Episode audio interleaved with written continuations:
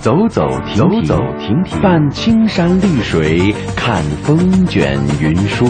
停停走走，停停走走，听谈天说地，访风物民情。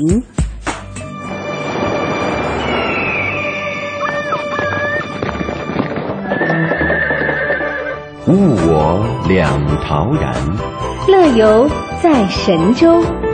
乐游神州。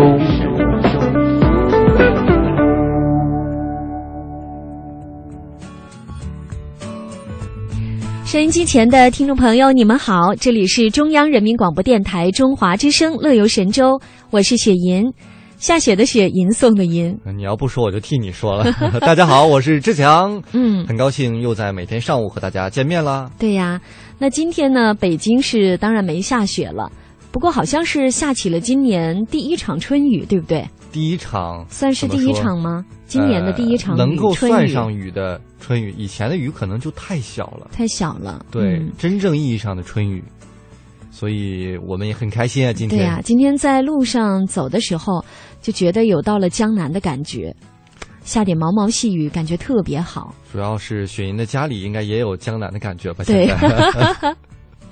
水漫金山寺，呃，说到一个典故啊，孟母三迁，收音机前的听众朋友应该都很熟悉吧？也是教育史上的一段佳话了。哎，但是呢，今天我们要和大家分享的这件事情呢，是一个男版的孟母，也是现代版的梦。对呀，现代男版，这得叫梦父啊，孟爸。孟爸，对，他的名字呢叫苏以斌，今年呢四十四岁。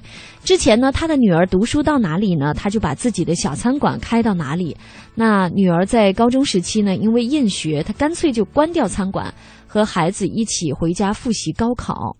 哎呦，真不容易啊！哦，而且他还特别幸运，跟他女儿是一起的考上大学，而且不但在一个学校，还在一个专业一个班级啊！天啊！我觉得他女儿压力好大啊，自己爸爸是同班同学啊。我估计这样的话，没有几个男生敢追她了。你看，你第一反应就是这个。哎呀，我怎么这么不着调啊？嗯，说咱们说挺着调的，但但是也确实是是一个实际情况哈。所以你看，我这么不但我这么想，很多人都提出了各个方面的不同的质疑。嗯，哎，呃，据说他们班的同学啊，在。这方面呢，倒是把这个苏以斌这个爸爸当成了学习的榜样。啊，你说学习那方面？对，学习的榜样。哦，就学习时候可以问问嘛。对。那个恋爱期间就可以忽视了。那每到课间的时候呢，经常会有一些同学都围住他来探讨学习问题。他说呢，嗯，因为现在大家压力都蛮大的，而且呢也没想到这位大叔考得这么好，都四十多岁的人了。那考试成绩还这么强，那我们呢都是十八九岁的人，考这么差，成绩还不如大叔，所以大家压力都蛮大的。那这学期呢来上课，大家也都会积极一些。当然呢，苏以斌不仅乐于帮助同班同学，对自己女儿的学习更是关怀备至。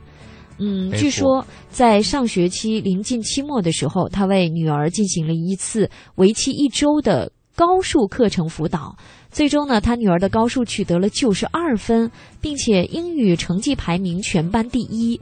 哎呦，不容易！哎，我觉得，其实你怎么看这个问题？我觉得我还是存在一些质疑在里面。啊，你当然有质疑，对。你这让我们怎么下手啊？不是，咱们说学习啊，咱们单从学习来讲，呃，你父母不可能一直作为这个孩子的翅膀陪伴他左右。我觉得，与其说你一直陪伴照顾，还不如给他更多的空间。因为我们知道，大学其实除了学习成绩之外，还有很多时间是需要你在大学的时候。对啊，比如说提前接触社会，对，然后提前，比如说谈谈恋爱啊什么的，积累一下这方面的经验，对吧？其实刚才志强这一番说法，我觉得蛮像专家的说法。你看看，就是我这么说，很多网友也跟我的观点很相似。就是说，父母不能在。就是爱的名义下，永远伴随着孩子来飞翔。嗯，我觉得怎么说呢？两面这件事情两面来看吧。如果他女儿能够更好的调节，如果他的父亲在他的生活当中不过多的加以干涉，可能也有他好的一面。至少这个学习成绩你看到就有飞速的进步。我觉得最高兴的应该是他的妈妈。对。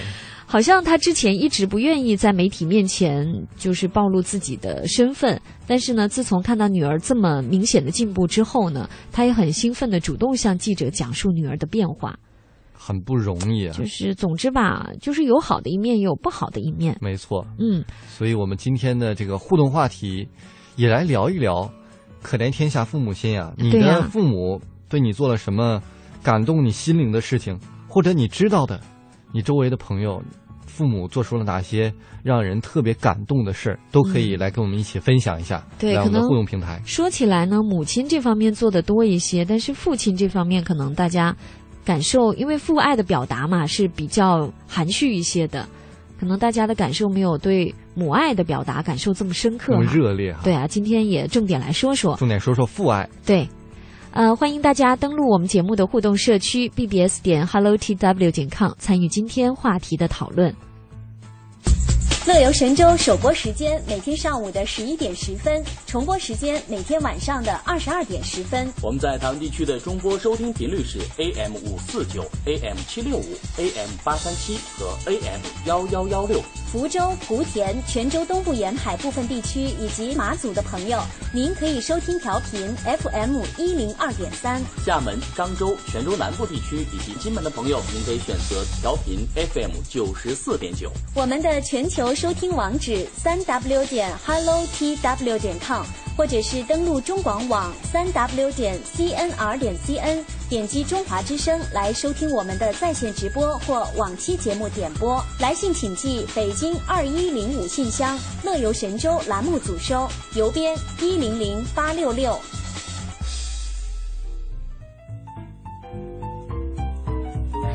乐游神州今天节目内容依旧非常精彩，我们一起来看一看。首先，今天的行者无疆单元，我们要跟随记者亚平，来一起去看一看蔡鹏和李贺的采访，一起感受一下他们的第二场民族婚礼，哎，藏族婚礼的起源。第二单元微言微语依旧刷新今天的网络微博，看看大家都有什么新的发言。今天的道听途说单元，我们来说一说藏族的传统婚俗。如果还有时间，舌尖上的旅行，我们要继续走进烟花无地，追寻淮扬菜背后的故事。哎，当然了，大家也不要忘了我们今天的互动话题，那就是一起来聊一聊触动你内心的啊、呃关于父爱的一些点滴的美好的瞬间。我们通向世界的每个角落，带您品尝各地的美味佳肴，欣赏四季的风景变幻。邮购实惠的包裹行囊，快来吧，快来吧，快来吧，乐游一族，等待你的加入。乐游一族等待你的加入。欢迎收听《乐游神州》。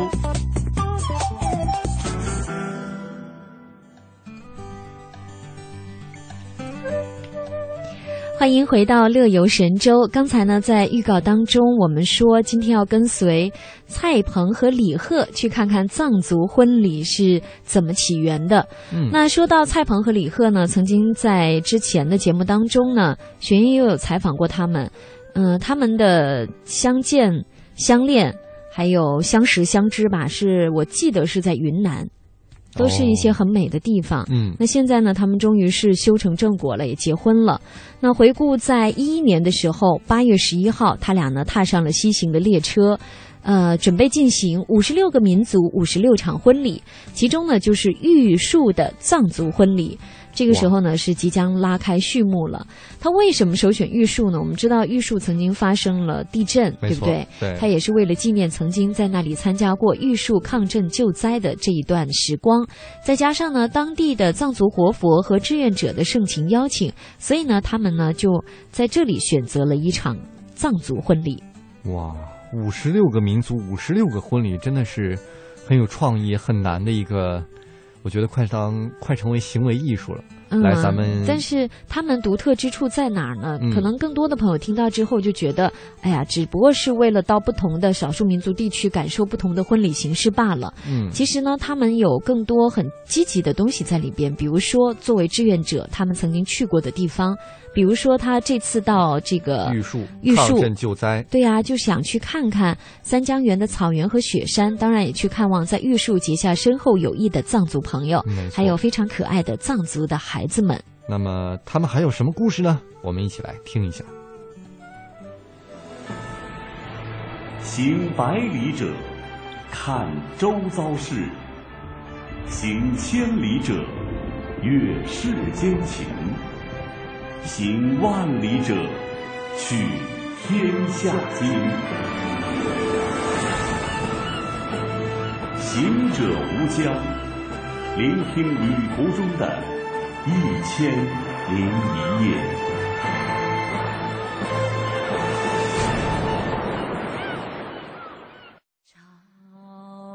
生的路上总。那狐狸在这看着我们半天，在那块儿。他特别逗，他说：“帮我给你结个婚容易吗？我都要死了。”当时一路走，我跟我舅舅，我们两个就还是掉眼泪，就想起来我特别感慨。搞得齁老浪漫的，这么好的西服，这么婚纱，满地都是牛粪呀！我说牛粪很多呀。是不是也要跟大家来介绍一下你的这位先生蔡鹏？他在就是我们大陆的各地做了很多很多的善事，对不对？嗯，他是这样，他是二零零八年的时候，因为这个肯定我知道亚明姐让我来说的话，我感触非常非常深。他零八年的时候呢，等于是创立了就是中国青少年发展基金会下属的莲花爱心基金。当时呢，等于是我家里面最多的时候住了七个志愿者。当时家里住了那么多志愿者，然后每一天我起床之后，一方面要弄书，另一方面呢又得收拾屋子，然后有时候又得照顾他们。所以当时我其实本身是对这个志愿者不是特别特别好的这样的一个印象。但是其实婚礼的这个事情，我们俩从二零零八年到今年二零一三年，已经是五年的时间。就五年的时间，可以说让我一个非常大的一个改变对志愿者的看法。另一方面呢，就是因为他的这个志愿者里面，其实也是藏龙卧虎的，就是做不同的职业。有的是我本职工作就是做这志愿服务公益这一块儿，还有的就是我把它作为一个兼职。所以慢慢的，我觉得在这个过程当中，也懂得了人生当中的一些道理吧。觉得自己以前可能也比较偏见。那我们呢，等于是第一场婚礼，其实是在这个玉树。玉树，我们是二零一一年的八月份第一场婚礼在玉树。呃，第二场婚礼呢，是我们是在北川北川举行的羌族婚礼。第三场婚礼是在四川的大凉山的西昌，呃，举行的彝族婚礼。第四场是在泸沽湖纳西族。第五场就是前不久我们在这个温州苍南举行的畲族婚礼。啊，我知道哈，就透过这个五场婚礼，其实来讲，不光是说你们哈来重新感受这样一种浪漫时刻，其实呢，现在呢也带动了很多人来关心，也非常希望能够走你们的婚礼之路了。那我们就一场一场的这样子带大家来走一走看。那为什么会选择玉树？先说蒙古那次吧，有一个感受，就让我一定要决心要做这件事了，做五六个民族五六场婚礼。因为当时我们俩拍的朋友给我们带来的西服，带的婚纱，让我们躺在草地上。我说这这么好的西服，这么婚纱，满地都是牛粪呀！我说牛粪很多呀。后来他们说没事，你躺下躺下，让我们俩躺着，我感觉特别不自然，你知道吗？结果后来我们又穿上蒙古族的衣服的时候，哎呦，我觉得那个时候感觉太自然了，躺在牛粪上。当时那个环境太和谐了。啊，对呀。就是因为他这个衣服比较紧，然后呢，那个蒙古族的衣服袍子，它它宽松嘛，然后那个蔡鹏穿西服就往上蹦的时候，那扣全部都崩开了。就是，就我觉得穿着民族的服装，在少蒙古族的衣服吧，在草原上一躺，哎呀，觉得那太自然，太和谐了，完全是和谐状态。后来我们俩就回来老聊，我说少数民族有很多的文化，现在看来很多都在失传啊，好多少数民族的年轻人根本就不懂自己本民族的文化。我说我们能不能通过我们俩的婚礼，因为婚礼嘛是浓缩民族文化的一个集中点。很多少数民族文化都会在婚礼上呢，能浓缩出来民族的精神、民族的魂，整个的民族的它传承的东西都会在婚礼上体现出来。所以我觉得用婚礼呃来告诉大家，少数民族的文化应该得到尊重传承，让更多民族来尊重各个自的少数民族的文化。我做公益其实以前吧不叫做公益，以前开着车走走着开谁家贫困，把车里带的东西送给人家。然后呢，如果人谁家有几个小孩儿说上不起学，那我当时有钱我就资助人家上学，然后以后一直延续，就慢慢资助。很多朋友跟我一块玩的时候，我也提倡这个理念，跟大家讲嘛，叫爱心行天下。我们不管走到哪儿，我们就看着贫困的，我们就帮一帮。所以包括玉树也是一样，啊，对都走过了。对对对对。其实来讲，就是当你们去办婚礼，这些地方都是你之前公益的这个足迹踏过的地方。对对对对对对。后来我就开始成立了莲花爱心基金，在中国青岛年发展基金会的领导的支持下，我们成立莲花爱心基金，资助灾区的青川的大学生上学，呃，连续三年大概资助了三百六十多个孩子上学，然后呢，也是广大志愿者支持我。二零一一年玉树地震，我是第二天就赶到了，因为零八年我就帮助玉树的孤儿院，啊，那玉树有一个孤儿院。我给他们送那个棉衣啊、棉鞋啊、棉被，组织会员开车去给送过去。然后呢，那个时候呢，那个校长尼玛校长呢，看我们送来几百双被子和棉鞋都直哭，他说表示非常感谢。就一零年地震的时候，他见我的时候又哭了，他说完了，全完了，就是好容易建好的，全完了。我说放心，我说我们来了一定要帮助你。结果现在玉树孤儿院是当地最好的。哦，这样子啊。那个尼玛校长说过一句话，他对我说，他跟我好多朋友都说。他说，一零年帮助我们的是朋友，地震之前帮助我们的更是朋友。然后呢，就是我们跟当年结下了很深的友谊。当我有这个想法想帮婚礼的时候，我第一个想的就是藏族，因为我特别喜欢藏族，我喜欢草原，我喜欢那个蓝天白云，喜欢那个高原。嗯，然后就带着他去。八月八月份，八月份，二二零一一年。当时是我们决定是在二零一一年八月十几号到的那个玉树。嗯。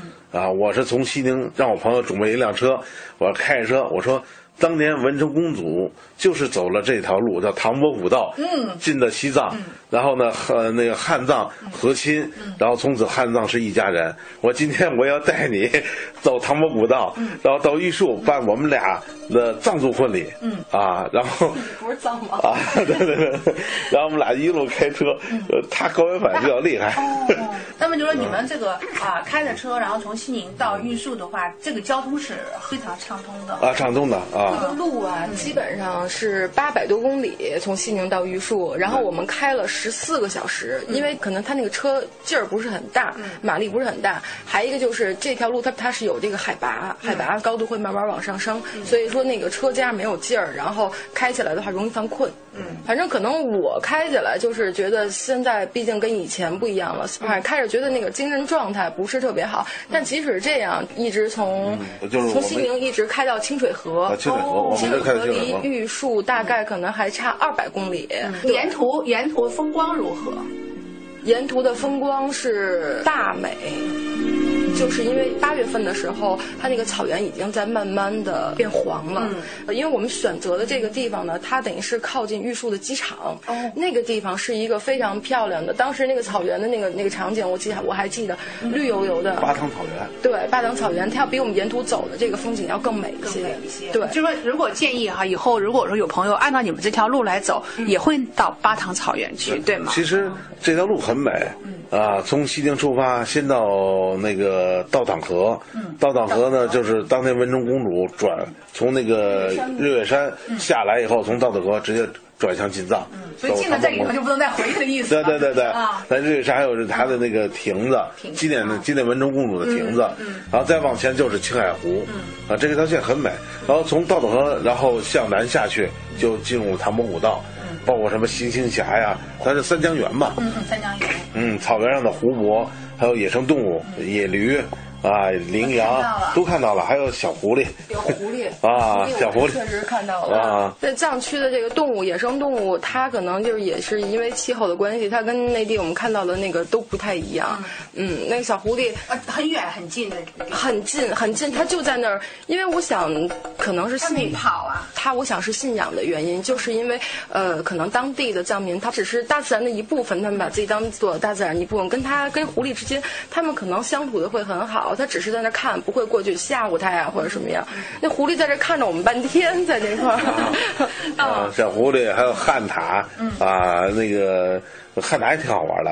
啊，看出一头这么这么呆的，坐着椅这么呆着，看着我们俩。啊，我们开车从天然呆的那个样子。啊，对对对对对对。然后我们开车，因为那一路上全是草原嘛，然后翻过几个山以后全是草原，高原草原，湖泊。特别好，然后到了清水河的时候，他那个高原反应特别厉害。当地的活佛安排了一个住宿，让我们住这儿。他特别逗，他说：“蔡峰，我给你结个婚容易吗？我都要死了。” 我说我说咱是结婚不是玩命你死不了。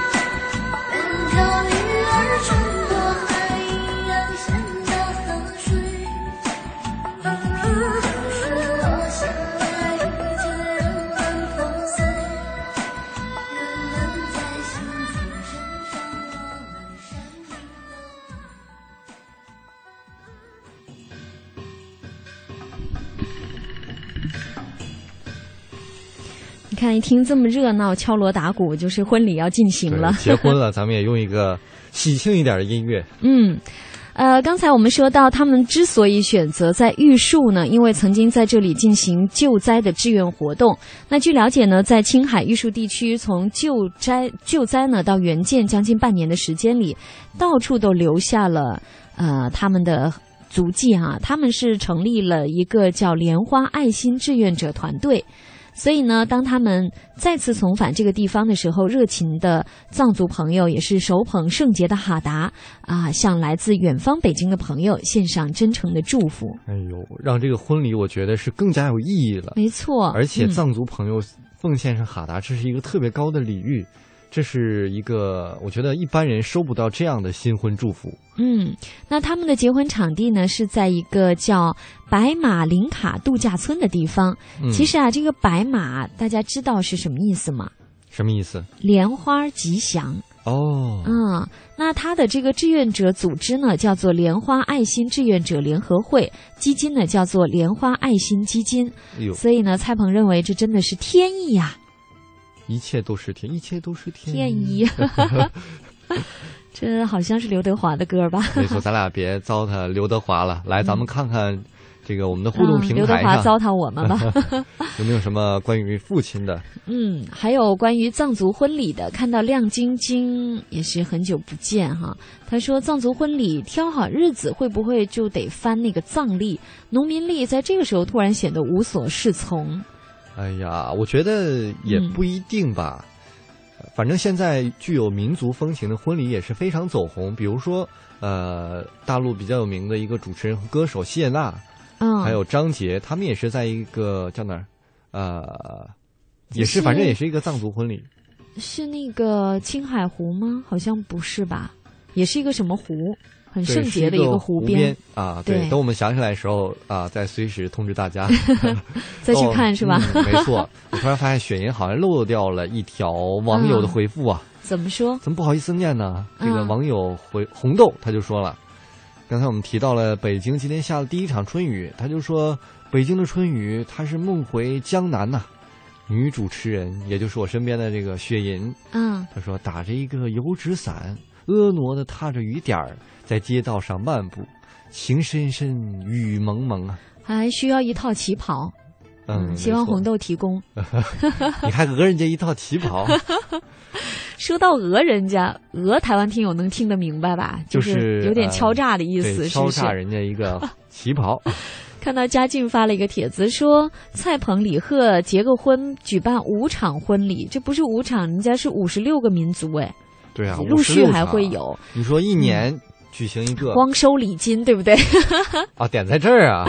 他说：“我在台湾要是效仿他们，准备这个亲友打爆头，痛骂想多收礼金也不是这种收法，也许人家说你五十六场，我一次给你五十六块，一次给一。块嘛，就攒够五十六块也好啊，很有象征意义，对不对？没错。嗯，呃，我们再回到刚才这个今天关于父母啊、感动你的是这个互动的话题。你像嗯亮晶晶就说了，嗯，那些年在妈妈面前，我替爸爸保守了许多他晚上不回家的秘密。嗯，这什么情况啊？这个啊，不回家的秘密。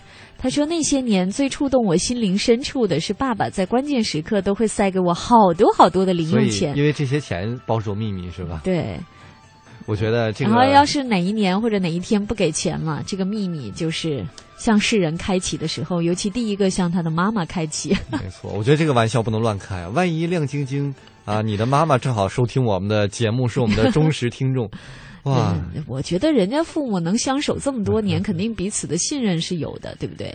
哦，妈妈说了，你爸爸也给我塞了保密费呀、原来如此。嗯，哎，我们的听友几何螺旋，然后妈妈还说了，你爸爸说了，千万让我不要告诉你，你不是我生的这样的事实。这家怎么？这是一个 呃，那个好莱坞电影叫什么来着？呃，史密斯夫妇嘛，嗯，对，各怀鬼胎啊。嗯。看到几何螺旋说，爸爸是公务员，工资不高，但是自从懂事之后呢，每个月常见到爸爸到银行按揭付房贷的背影。有一次我跟爸爸说：“爸爸，您缴了这么多年的贷款，都是为了我们全家未来的生活。我们子女真的是一定会懂得感恩的。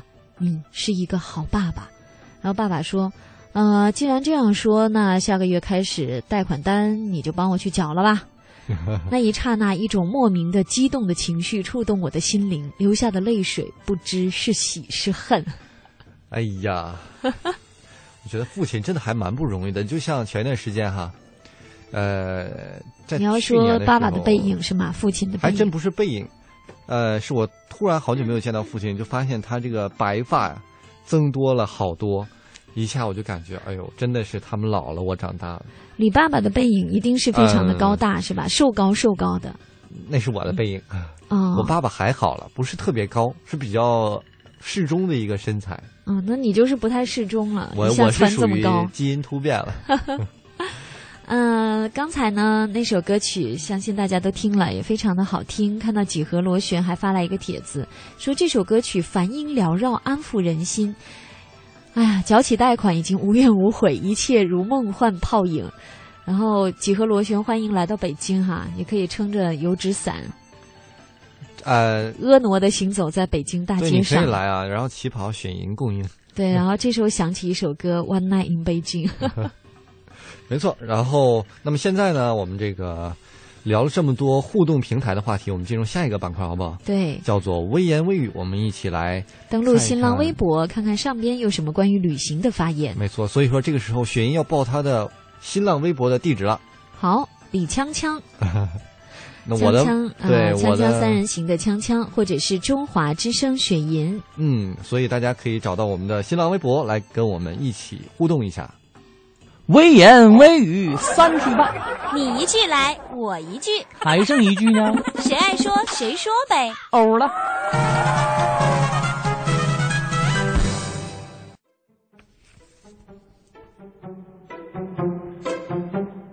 这微言微语挑着担子就出来了。对呀，我怎么感觉咱们这个踩着这个。五点就上来了，呃，看到北京西城说，呃，同学们在你们享受旅行精彩和冒险的同时，带上爸爸妈妈一起吧。也许他们会唠叨，也许他们会不习惯外边的饮食，也许，也许，也许，但是呢，要用耐心和爱，慢慢的和他们讲解沿途的风景。即便此刻没有办法去到远方，也可以晚上回家陪爸爸妈妈们遛个弯儿。没错，就是说我们经常说的带上爸爸妈妈一起去旅行，这个非常，嗯，符合我们今天的互动话题啊，就是感动你的那些父爱的事情。对，很不容易。你像我们的听友真真晨，他就跟帖说了，说今年的愿望就是带着爸爸妈妈一起去旅行。嗯，好了，再来翻看下一条帖子。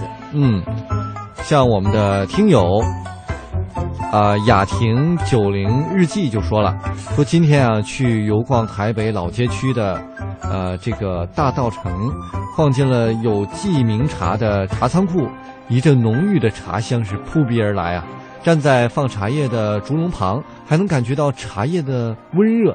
看家楼坐在靠窗的老人品茶听古筝，很享受生活。年轻人呢也不妨去尝试一下。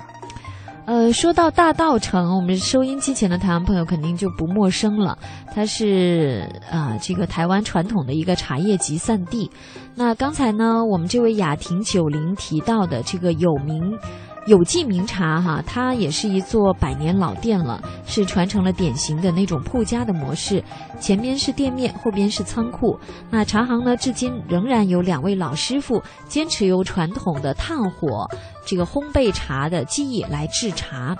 呃，看到我们的台湾自由行也说了，说这个有机名茶呢，把老宅改造成艺文空间，除了品茗赏琴之外呢，还可以了解台湾的茶叶历史，体验整个制茶的过程，感受生生不息的台湾茶叶故事。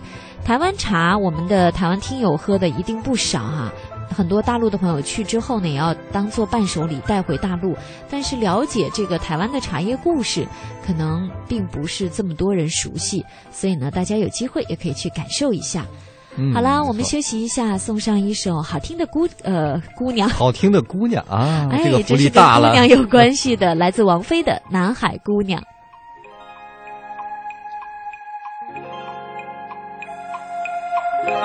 夜风挑动。浪，夕阳多云透开，看见青色的。沙滩上，独坐一位美丽的姑娘，眼睛星阳灿烂，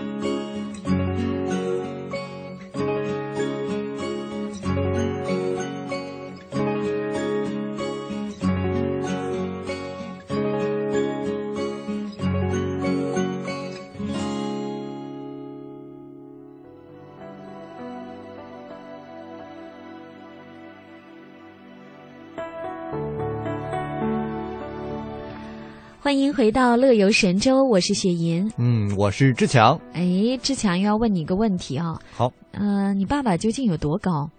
强爸？大概一米七五左右吧。哦，你看嘉健猜测，他说刚才听志强这样说，我想强爸是不高啦，不到两百公分而已。那如果不到两百公分而已，那志强再基因突变一下，就是不到三百公分而已。好吧，嗯，真是，我觉得其实，呃，现在年轻人越来说说高了个的烦恼吧，我比较感兴趣。你的快乐都是建立在我们的烦恼之上。好，我给你说几个，比如说 买衣服、买裤子是吧？这个还好，就但是有我觉得你高个其实挺占便宜，同样价钱。我多占点布料，对，但是有的时候，你比如说走在这个树下啊，你就经常你们都过了，我就树枝儿啊哎，刮到我说怎么。走着走着，哎，志强不见了。有一次就是原来被撂倒了。有一次，其实有一个面包车，它后面把那个后盖儿周起来，我们一帮小伙伴儿嗯一横排走，其他人都走过去了，到我这儿发现我没了，嗯，就是我脑袋咚就撞到那个车的那个我天啊！顶上了。嗯，自从撞了以后，那人生从此改变了，是吧？当时我就感觉这个脑筋聪明了很多，人说本来个高反射弧可能就长，对吧？一下我就打通这个任督二脉了。对，一下就变聪明了，聪明就成精了，对吧？没错，接下来要说一个成精的故事。哦，不过我们要说的是鲤鱼精。这还是我呀，好像。说这个，因为为因为时间的关系哈，我们直接先说《舌尖上的旅行》吧。今天不单是说吃，嗯、是有一个很有意思的传说故事。哦、鲤鱼大家都吃过，对不对？但是呢，大家知不知道鲤鱼精的故事呢？我们《舌尖上的旅行》一起走进烟花无地，追寻淮扬菜背后的故事。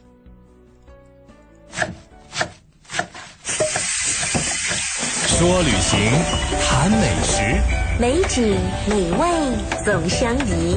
美食饕餮之旅，跟着味蕾走起，做个有梦想的吃货，共赴舌尖上的旅行。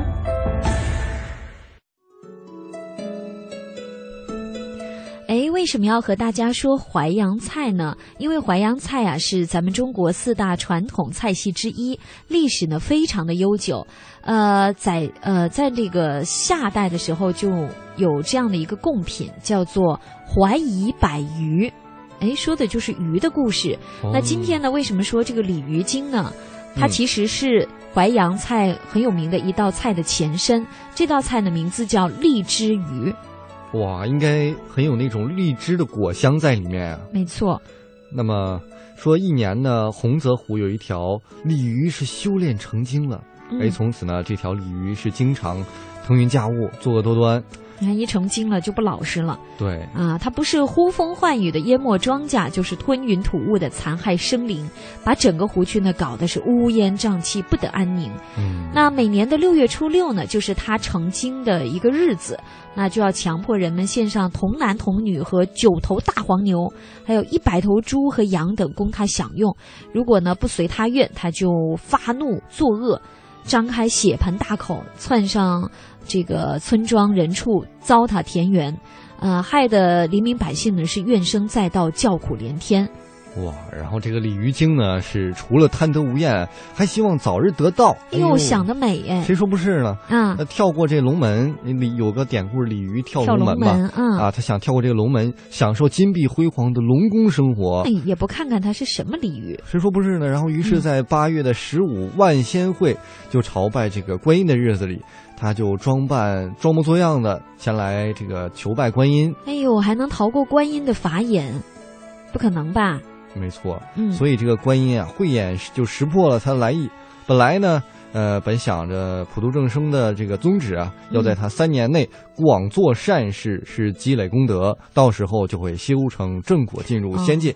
就观音还是比较宽容的，就说还是要给他三年的时间，让他广做善事，对不对？哎，还给他一个金丹，哦说你耐心修炼啊，这个吃这好好吃这金丹啊。哇，这金丹吃下去之后呢，鲤鱼精就变成了富翁，自称呃自称是金员外。刚开始呢，这个金员外呢还能够安分守己，但是呢，经不起这个身边环境的影响啊，对吧？就是经不起这些豪绅呐、奸商的吹捧和恭维，也忘记了观世音菩萨的苦心教诲，慢慢的暴露出贪婪的本性，到处危害人民。更可恶的是，到了这个六月初六，就是他成精当年成精的这个日子哈，他还是摇身一变变回原貌，仍然要乡亲们的贡品。太坏了，所以我决定给他换了一首背景音乐。嗯，有点鬼子进村的感觉，对吧？没错，那这天早上呢，人们就敲锣打鼓，带着一对童男童女、九头大黄牛，还有一百头肥羊肥猪，好像一条长龙一样，就向他走来。那走在最前面的那一对身着红衣红裙的童男童女，早就已经哭成泪人了。但是呢，这鲤鱼精当然就不把他们当回事儿了，就觉得哇，又来了一顿佳肴，所以呢，得意的张开大口就要吃。哇，这么惨。嗯，然后呢，就在千钧一发之际呢，观音菩萨驾到了，他就拦住父老乡亲们说：“大家在此暂停等。”哎呦，这有点像人妖啊？有点 仙气儿，有点仙气儿，慢点。嗯，预备来。大家在此暂停等着，让我前去收拾这个害人精。说完呢，这个观音用手一指，霎时变成一道白光，直冲鲤鱼精。只见鲤鱼精腾空跃起，然后一头栽到岸上，拼命的挣扎，来回的翻滚，但是无济于事，都已经晚了，对不对？